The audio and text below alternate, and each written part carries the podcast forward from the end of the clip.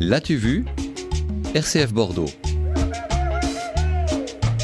La chronique BD Clairville Lecosic nous emmène donc aujourd'hui au tribunal. Nous sommes le 23 juillet 45 et la foule s'agglutine devant le palais de justice de Paris.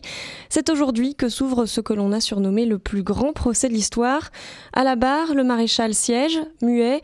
Il est jugé pour intelligence avec l'ennemi et haute trahison par la haute cour de justice.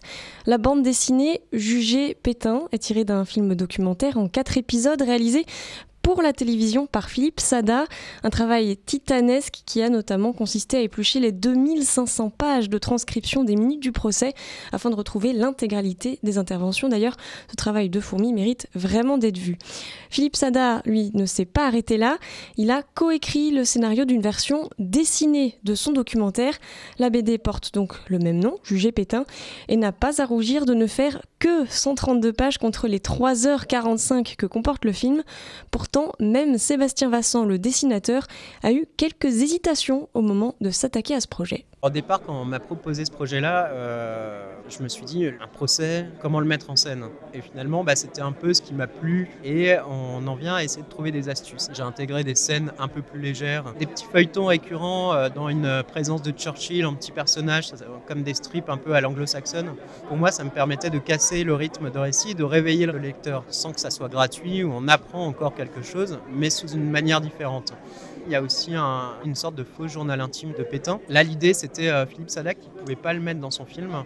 Il voulait aborder la relation que Pétain avait eue depuis son adolescence avec l'Allemagne pendant les trois guerres euh, depuis 1870 et qui ont finalement euh, forgé son destin. Et tout y est, les éditoriaux des journaux qui suivent les débats au quotidien, les comptes rendus de Joseph Kessel pour le journal François, ceux d'Albert Camus, de Madeleine Jacob ou de François Mauriac, que l'on connaît bien ici.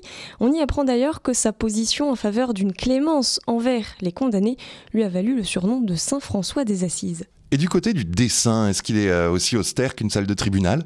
Eh bien, Sébastien Vassan n'a pas tellement eu finalement à changer son style graphique pour cet album et ça se sent. J'ai déjà un dessin qui est euh, un peu sale, un peu gratté, ce côté gravure un peu. Il y a un côté, des fois, quand ça devient assez réaliste, de dessins de, procès qu'on peut voir. Après, il y a des décisions, des choix qui, viennent naturellement, comme de reproduire des articles de journaux euh, et de pas euh, tout bêtement les reprendre et les, euh, et les mettre en photo, comme le choix du noir et blanc ou d'un justement cette petite couleur un peu sépia verte que j'ai rajoutée, qui donne un côté ancien Jugé Pétain, c'est sûr, ce n'est pas une bande dessinée qui se feuillette au pied levé, on y apprend beaucoup, on retourne en arrière parfois, mais c'est une leçon d'histoire réussie qui prend le temps de nous ouvrir les archives du passé sans nous faire peur par la lourdeur des rouages judiciaires.